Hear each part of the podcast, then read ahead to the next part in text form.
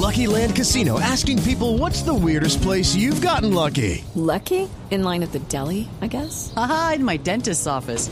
More than once, actually. Do I have to say? Yes, you do. In the car before my kids' PTA meeting. Really? Yes. Excuse me, what's the weirdest place you've gotten lucky? I never win and tell. Well, there you have it. You can get lucky anywhere playing at LuckyLandSlots.com. Play for free right now. Are you feeling lucky? No purchase necessary. Void where prohibited by law. 18 plus. Terms and conditions apply. See website for details. La directora encargada de Bienestar Familiar en el Atlántico, Yolanda Ruiz, dijo que la denuncia fue recibida en diciembre del año pasado y en enero había sido citada para ampliar la información, pero la señora Joana del Carmen no se presentó. Una denuncia penal por presunto abuso sexual de un- su hija de, seis años. Esta denuncia fue presentada en Caitas, en el Centro de Atención Integral para Víctimas de Abuso Sexual. El equipo de Defensoría pues, percibió a la mamá como una mamá responsable, una mamá cuidadora, una mamá amorosa, equilibrada. La denuncia penal mencionaba como víctima a la niña de seis años hoy fallecida. En Barranquilla, Rodolfo Rodríguez Llanos, Blue Radio.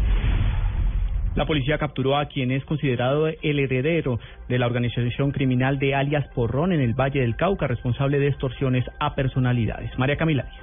La Policía Nacional acaba de capturar a Cristian Alexis Suárez, alias El Guaco, quien pretendía heredar la jefatura de la organización criminal que lideraba el detenido recientemente, alias El Porrón. La oportuna denuncia ciudadana permitió detectar las pretensiones de estos delincuentes de reorganizar toda la estructura e intentar someter nuevamente a la comunidad de Tuluá con nuevas extorsiones.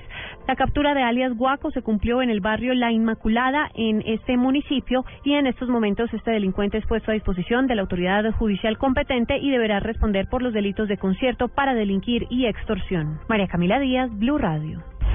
Más noticias a esta hora en Blue Radio. El ministro de Salud, Alejandro Gaviria, anunció que por primera vez empezarán a regular los precios de los dispositivos médicos en el país. Esto con el objetivo de que los competidores con mayor participación en este mercado no fijen costos exorbitantes. La medida empezará a regir el próximo 5 de marzo.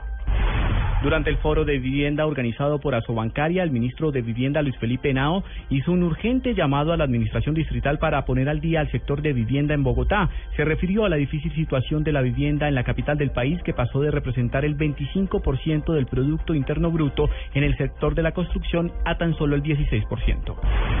Y lo más importante en el mundo hasta ahora, el monopolio estatal de telecomunicaciones en Cuba, ETEXA, anunció una rebaja de 50% en la tarifa que cobra en las 155 salas públicas de navegación en Internet que existen en la isla, aunque solo será por dos meses, pasará a costar 2,5 dólares la hora, así lo anunció la compañía.